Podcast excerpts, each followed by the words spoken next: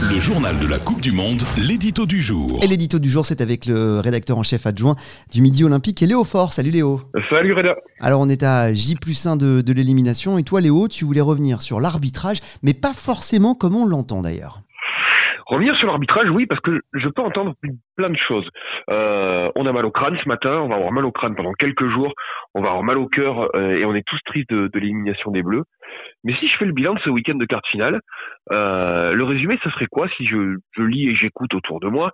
Donc Wayne Barnes est nul, Mathieu Reynal est nul, Ben O'Keefe est nul et Jacob Pepper, puis Carl Dixon qui l'a remplacé, est nul. Alors, regardez les matchs, visiblement on ne parle plus de l'arbitrage, donc il semblerait que tous les arbitres soient nuls et que tout le monde connaisse mieux les règles qu'eux. Ce qui m'embête, c'est qu'on ne regarde plus les matchs euh, que par ce prisme-là, et que le match d'hier soir, on, se trompe en le regardant par ce prisme-là. Effectivement, il y a des questions qui se posent.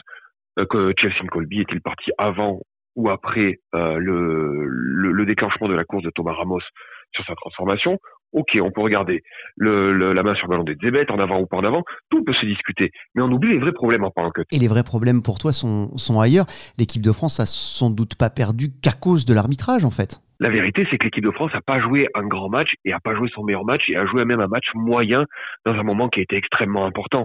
Alors on leur verra pas du tout l'engagement, l'intensité, le cœur qu'ils ont mis dans ce combat parce qu'ils se sont bagarrés vraiment avec toute leur tribu jusqu'au bout mais dans ces niveaux de performance en quart finale face aux champions du monde, ça suffit pas. Il faut de la précision.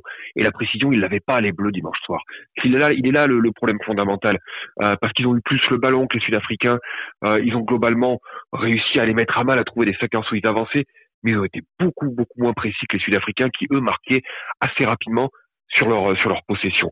La différence, c'est quoi? C'est que si on parle de l'arbitrage, mon problème, c'est que Ben O'Keefe, c'est pas lui qui a trouvé une touche derrière lui sur une pénalité. Ben O'Keefe, ce n'est pas lui qui a tapé un au 22 directement en touche. Ce n'est pas lui qui a été battu presque systématiquement sous les ballons hauts. La vérité, c'est ça. C'est que sur ces points importants du rugby, dans des moments importants et dans un match extrêmement important, les Bleus ont été très imprécis et ils ont été battus. Et au final, je pense que le meilleur l'a remporté dimanche soir. Le meilleur globalement, je sais pas.